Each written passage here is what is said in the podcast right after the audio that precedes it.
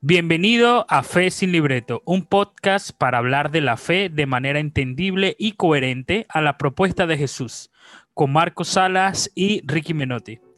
En el episodio de hoy estaremos hablando sobre las tentaciones de Jesús, un tema que, que nos toca mucho como seres humanos y que podamos y que podemos ver la fragilidad de nosotros como, como, como seres humanos como hombres, como mujeres, que estamos a la disposición del el servicio tanto de Jesús y, para la iglesia, ¿no? ¿Cómo estás, Marco? ¿Cómo, ¿Cómo ha ido todo? Hermano, muy bien, contento de este espacio que nos hemos estado inventando y que hemos estado compartiendo. Gracias a todos los que se han hecho eco de este podcast y de todo lo que vamos a ir construyendo. La idea es eso, ser una conversación, algo charladito y hablar un poquito de la fe. Así que muchísimas gracias a todos los que ya se han unido a este espacio y a ti, Ricky, por, por la invitación una vez más a hablar, en este caso de las tentaciones de Jesús, que es un tema bien interesante.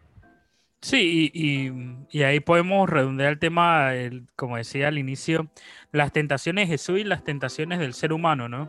Eh, como tal que podemos trasladarla también hoy a la realidad, la gente, o bueno, nosotros, mejor dicho, muchos eh, cristianos católicos pensamos que, esas tentaciones ya pasaron, ¿no? Que fueron del pasado, que, solamente le pasó a Jesús y ya, y en cambio la vemos a diario, a, horas, a minutos en nuestras vidas, en segundos. Entonces vamos a profundizar un poquito más de ese tema, vamos a estar eh, dando y ampliando. Eh, también lo que significa el desierto para nosotros cristianos católicos, eh, qué significa también eh, esos espíritus ¿no? que, que, que empezaban a, a, mortificar a Jesús ¿no? en ese desierto. Y también eh, yo creo que vale la pena destacar y, abrir el compás de que todas esas personas que nos siguen en redes sociales como Fe sin Libreto, si tiene algún tema o tiene algo que le gustaría que nosotros conversemos en estos podcasts, están bienvenidos y, y siempre dispuestos, ¿no? Entonces, Marco, empecemos un poquito con eso, ¿no? Vamos a ampliar un poquito de qué significa esa palabra desierto, ¿no? Muchas veces pensamos que desierto es calor eh, o desierto es solamente para algunos, pero ¿qué es desierto? Buenísimo, mira, em, dentro del marco de las Sagradas Escrituras tomamos en cuenta dos cosas. Primero, en el desierto es el lugar donde el pueblo de Israel, por decirlo de alguna manera eh, muy de película, perdió, falló y se equivocó en, la misión que tenía, en el reto. Dios les puso un reto, un challenge en el desierto y reiteradas veces el pueblo de Israel se equivocó. O dicho de otra forma, se dejó llevar por la tentación de poder, de dominio, se alejó de Dios. Ahora, este Jesús que acaba de salir del bautismo y que acaba de escuchar de parte de Dios la voz que decía, tú eres mi hijo amado, en ti me complazco, ahora también es dispuesto a la contundencia, a la dimensión profunda y espiritual del desierto. No se les olvide que el texto de hoy va a decir que quien lleva al desierto es el espíritu. Atención con eso. Es un impulso del espíritu. Algunos traducen la palabra griega por que lo sostuvo en el desierto. Yo prefiero optar por la traducción de lo expulsó lo llevó, lo sacó hacia el desierto. ¿Y qué es el desierto entonces? Pues bueno, si miramos la teología del Antiguo Testamento y la intentamos aplicar a este contexto, tenemos que tomar en cuenta que el desierto es el espacio para la sinceridad con Dios. Es el espacio en el que me encuentro a cara a cara con Dios y soy sincero. Tan sincero es el pueblo de Israel que le dice a Dios, estábamos mejor cuando estábamos en Egipto, porque aunque comíamos mal, por lo menos nos pasábamos por las penurias que tú nos haces pasar. Es el espacio de la sinceridad. Entonces Jesús, antes de iniciar su ministerio público, antes de anunciar el reino de Dios como un proyecto que está cerca, va al desierto impulsado por el Espíritu y allí se encuentra de cara con Dios. Habiéndose encontrado en el bautismo con Dios de una manera muy particular, habiendo escuchado su voz, ahora se va al desierto para estar con sinceridad frente a Dios. Y allí Bueno, podemos imaginarnos, ¿no? Algunas preguntas que de pronto hizo Jesús, ¿no? Querido Padre, esto es lo que quiero que pase, ¿cómo lo ves? Esto es lo que espero de lo que tú me estás pidiendo, esto es lo que pienso, ¿no? Esto es lo que creo que debo hacer. Es, es ese espacio y ese lugar de comunicación sincera con Dios. Eso es lo primero que hay que tener claro. Sí, y yo creo que en ese sentido de más que 40 días y 40 noches, ese desierto, como hablamos en el primer y segundo podcast, es conocerse a uno mismo, no saber a qué estamos dispuestos a o a qué estamos dispuestos a renunciar para, eh, en ese sentido de desierto para todos nosotros, de conocernos un poquito más a fondo hasta dónde podemos llegar, porque creo que en ese sentido de desierto que es una un símbolo dentro de, la Biblia para Egipto, para todos eh, los cristianos, eh, desde el momento de, en el éxodo de la salida de, Moisés, yo leí algo muy interesante y me parece bastante curioso que decía que el desierto muestra la ausencia de recursos y en esa ausencia de recursos el pueblo de Egipto tenía que ser creativo y veía el compromiso con Dios, ¿no? Eh, y vimos mucho, y, lo, los que hemos leído la Biblia o los que hemos ido a primera comunión de lo básico de la iglesia, de que ese pueblo, eh, desde la salida de Moisés al desierto, eh, tuvo muchos problemas, muchas, muchas traiciones, perdieron, perdieron mucho la fe, porque era un tiempo bastante prolongado para ese ese sueño que le había eh, prometido Dios ¿no? a ese pueblo de Egipto. Entonces, creo que Jesús también se remonta bastante a esto y saber hasta eh, examinarnos un poquito más hasta dónde podemos llegar nosotros como cristianos, como católicos, a qué estamos dispuestos a, brindar para encontrarnos con nosotros y a la vez encontrarnos con, con nuestro prójimo, encontrarnos con Jesús, eh, dándole fe a a un desierto que yo creo que, que más que necesario en un solo tiempo del año, es necesario hacerlo cada tiempo que lo requieras, ¿no? No solamente dejarte 40 días y listo, ese es mi desierto de cuaresma. Creo que esa es la propuesta de la iglesia, la propuesta de Jesús también. Entonces, eh, en ese sentido también, Marco, como decías, que el espíritu que impulsó a Jesús al, al desierto es el que lo va a acompañar, ¿no? Eh, nunca olvidarnos de ese Espíritu Santo que es el que nos acompaña en nuestro desierto, en nuestro caminar en la iglesia, en nuestro caminar hacia el seguimiento de Jesús. Es ese Espíritu que nos acompaña día a día, ¿no? Eh, dos cosas que quiero agregar a esto que tú vas diciendo, querido. Eh, lo primero es que no olvidemos que el tema de los 40 días, al menos desde la teología del Nuevo Testamento, no significa literal 40 días, sino que significa toda la vida la totalidad de la existencia. Entonces Jesús realizó a lo largo de toda su vida una conversión real a la pobreza, al servicio, a la liberación, a la opción libre por el proyecto de Dios. Si el desierto es el lugar de la sinceridad con Dios y además, como tú muy bien decías, es el lugar de la prueba, es el lugar donde me encuentro de cara al proyecto que Dios me propone y vemos que después Jesús sale a anunciar la buena noticia de Dios, pues la conclusión es básica. Jesús va al desierto, discierne, y apuesta por el proyecto de Dios. ¿Y eso cómo lo hace? ¿En el desierto únicamente? No, los 40 días refiere a que en, el, en la totalidad de su existencia, toda su vida, él realiza una conversión total y plena a este proyecto de Dios. Esto me parece súper importante y, que lo tomemos en cuenta. Además de eso, me parece a mí que la expresión de el Espíritu impulsó a Jesús al desierto es muy fuerte. ¿Por qué? Porque el Espíritu no lo conduce a una vida cómoda, todo lo contrario, lo impulsa por un camino de pruebas, de riesgos, de tentaciones, que es el camino del desierto.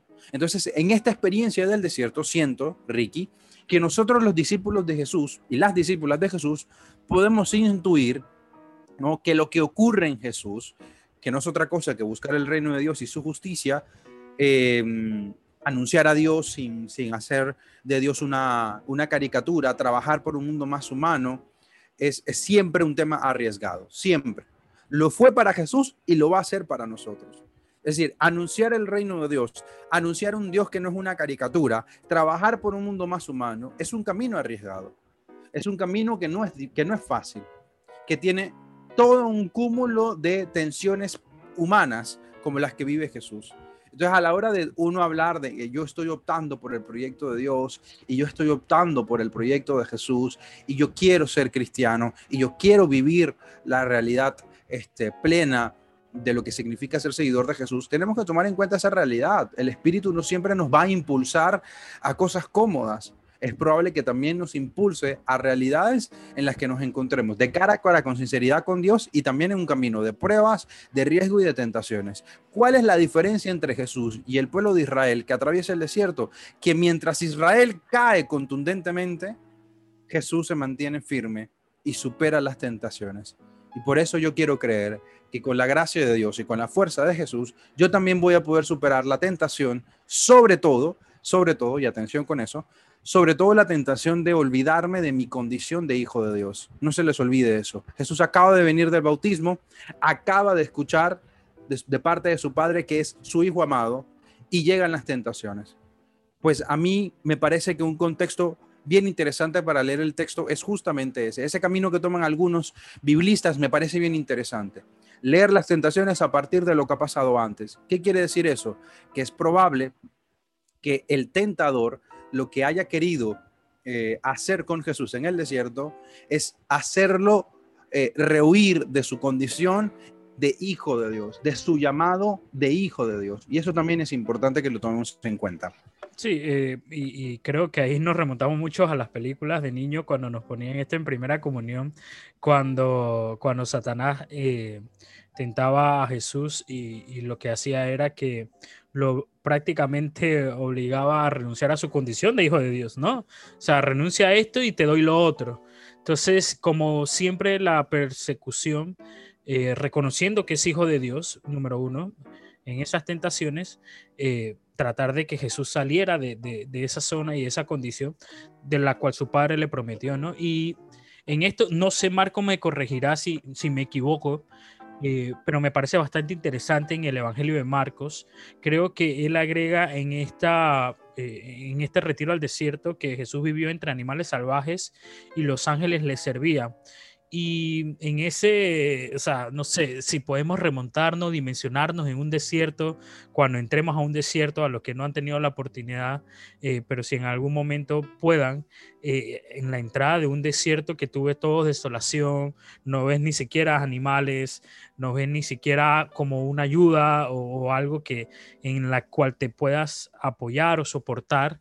Eh, creo que Jesús, ahí también el evangelista eh, trata de remarcar eso, ¿no? Que, que, que, Jesús en este desierto no estaba solo, eh, estaba acompañado, estaba apoyado, tenías eh, sus ángeles que le servían y, y, es eso, ¿no? En ese desierto que a veces todo porque yo no sé, me corregirá Marco si me equivoco, ¿no? En estas dos dimensiones de desierto, ¿no?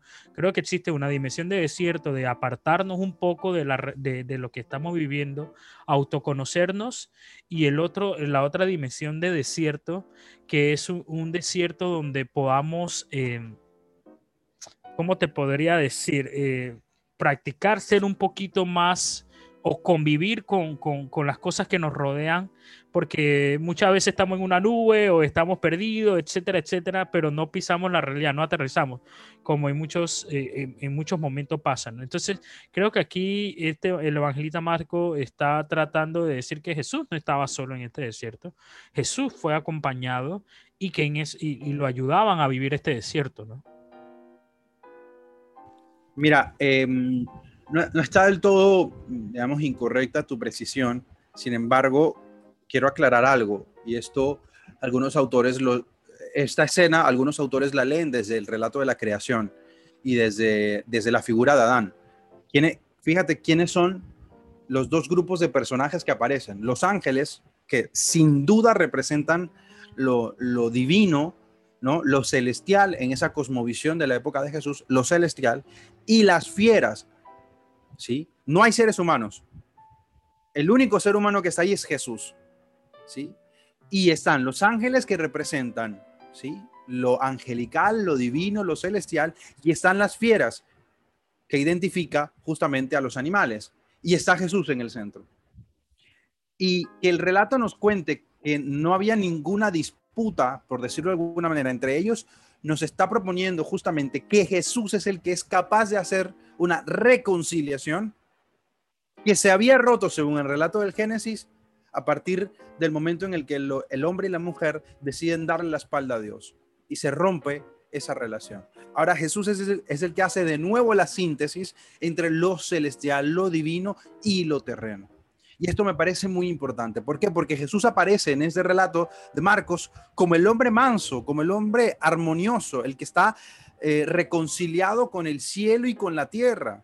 ¿Sí? Recordarás, Ricky, Isaías capítulo 11, versos del 6 al 8, cuando Isaías nos dice, el lobo morará con el cordero, la pantera se acostará junto al cabrito, el ternero y el leoncito pasarán juntos. Y bueno, hace un montón de comparaciones que uno, leyendo el texto, dice, a ver, Isaías, eso es imposible. Es imposible que el lobo more con el cordero porque son enemigos, ¿sí? Pero ahora que, Marcos retoma esta figura de que los ángeles y las bestias le servían, estaban con él, es de alguna manera una expresión muy profunda que, entierra su teología en, en, el Antiguo Testamento y en esa promesa de reconciliación en la creación que se está obrando de nuevo por el reino de Dios, los animales, los ángeles, la tierra y el cielo, lo de arriba y lo de abajo, lo terrenal y lo sobrenatural, todo se reconcilia en torno al nuevo Adán, en torno a Jesús de Nazaret.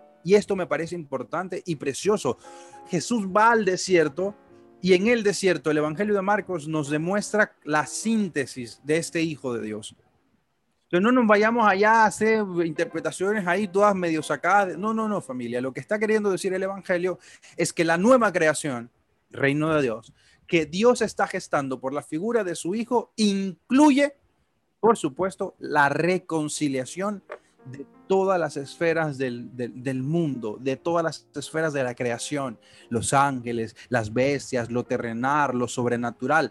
Jesús no, no desecha nada, no desecha una cosa y, adquiere otra, no ama más a los ángeles y se queda más en lo angelical y lo terrenal. No, no, no, no. Y si cuaresma para ustedes es eso, no, no es por ahí, familia. Es como yo también intento experimentar eso que Jesús nos demuestra en el Evangelio de Marcos, una reconciliación con todo lo creado.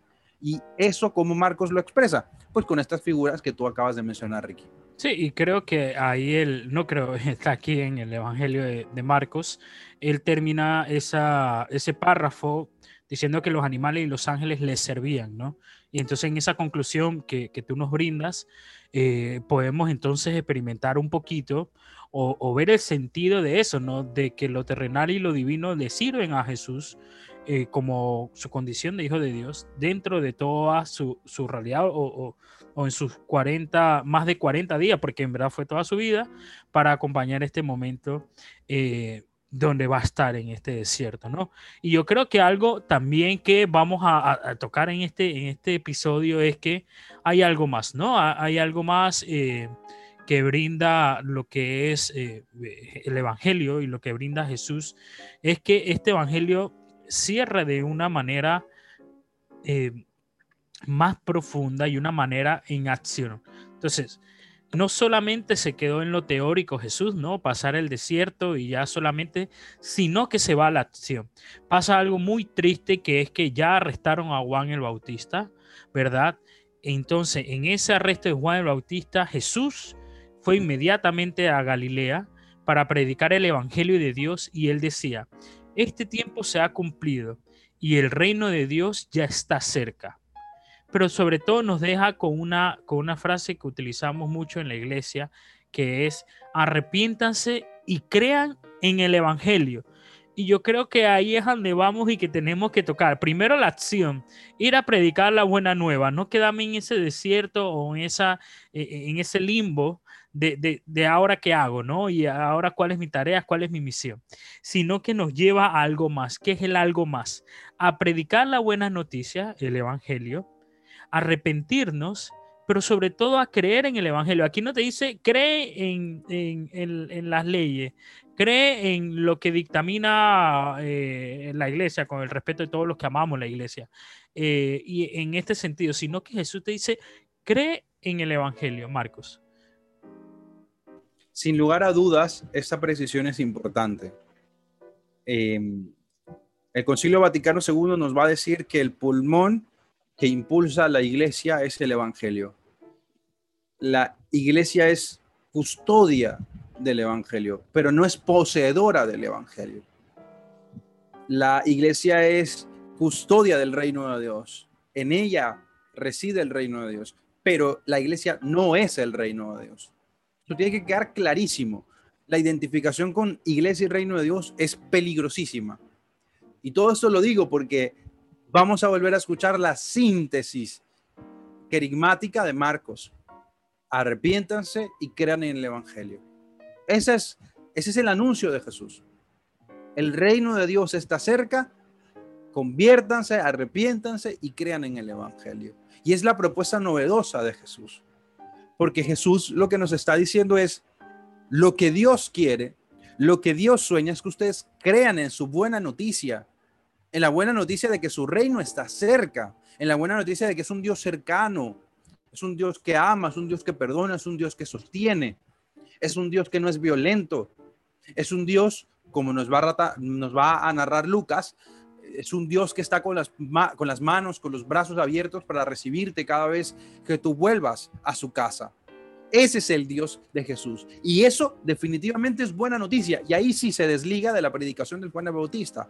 Porque mientras Juan el Bautista predicaba una conversión de los pecados, mientras Juan predicaba una conversión un poco más, si se quiere, piadosa, Jesús no va a ir por ese camino.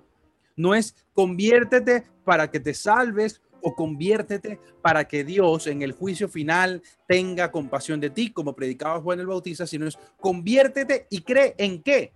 En una buena noticia, Evangelion, en, el Evangelio, en una buena noticia. ¿Y qué es una buena noticia? Que Dios está cerca, que Dios está aquí, que Dios viene a liberar, como nos va a decir justamente también en el Evangelio de Lucas capítulo 4. El Espíritu del Señor está sobre mí y me ha enviado a devolverle la vista a los ciegos. Caminarán los cojos. Vengo a liberar a los cautivos. Eso es una buena noticia. Y eso, y hacia eso nos tenemos que mover siempre. Porque también, Ricky, tengo que decirlo, me dirás tú si estás de acuerdo conmigo o no, pero hay mucha gente que está muy, muy convertida, muy convertida a Dios, a la iglesia y un montón de cosas, pero poco convertida al Evangelio. Entonces, tengamos en eh, cuenta eso. Sí, en ese, en ese sentido estamos, creo que tú y yo, eh, muy de acuerdo y más lo que somos practicantes que vamos casi siempre a la iglesia y demás, o somos partícipes de algún grupo o, de algo que está surgiendo dentro, eh, todas estas personas convertidas, arrepentidas, bueno, no sé si arrepentidas, ¿no? Pero convertidas en palabra, ¿no?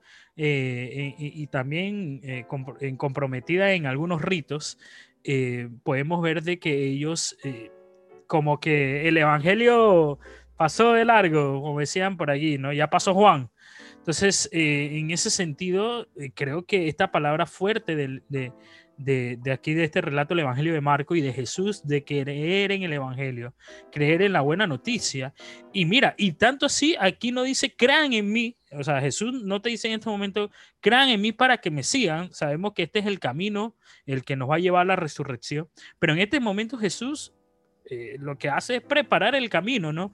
Vayan creyendo en la buena noticia, vayan creyendo en el Evangelio, vayan creyendo en esa promesa, ¿no? O sea, todos porque venían desde eh, no sé cuántos años atrás eh, esperando esa promesa, esperando esa promesa que era Jesús, y él en ese momento no dice, no, crea en mí en este momento, no, crean la buena noticia, crean el Evangelio, y esto nos va a servir para toda la vida, porque no es que se acabó con la, con la muerte y resurrección de Jesús hace 2021 años, sino que día a día, como dice Papa Francisco, ese es un ejemplo de conversión y es un ejemplo de, creer y predicar la buena noticia cada día. No es un solo un tiempo, sino todos los días. Todos los días, todos los días. Vuelvo y te digo que Marcos nos dice que son 40 días. No vayan ustedes a creer que es, una, que es un dato numérico, no lo es. Refiere a la idea de que 40 días, 40 años es la totalidad de la vida la totalidad de la existencia. Cuando en el desierto Israel dice que pasó 40 años, lo que está queriendo decirnos Ricky es que los que salieron del desierto, los que salieron de Egipto, perdón, y entraron al desierto y llegan a la tierra prometida no son los mismos. Han pasado ya 40 años. Los que salieron de Egipto no son los mismos que entran a la tierra prometida. Entonces, lo mismo con nosotros. Es toda la vida transformada en, en, miras de esta buena noticia. La noticia de que Dios está cerca, de que está aquí, de que está construyendo su justicia, su misericordia, su compasión.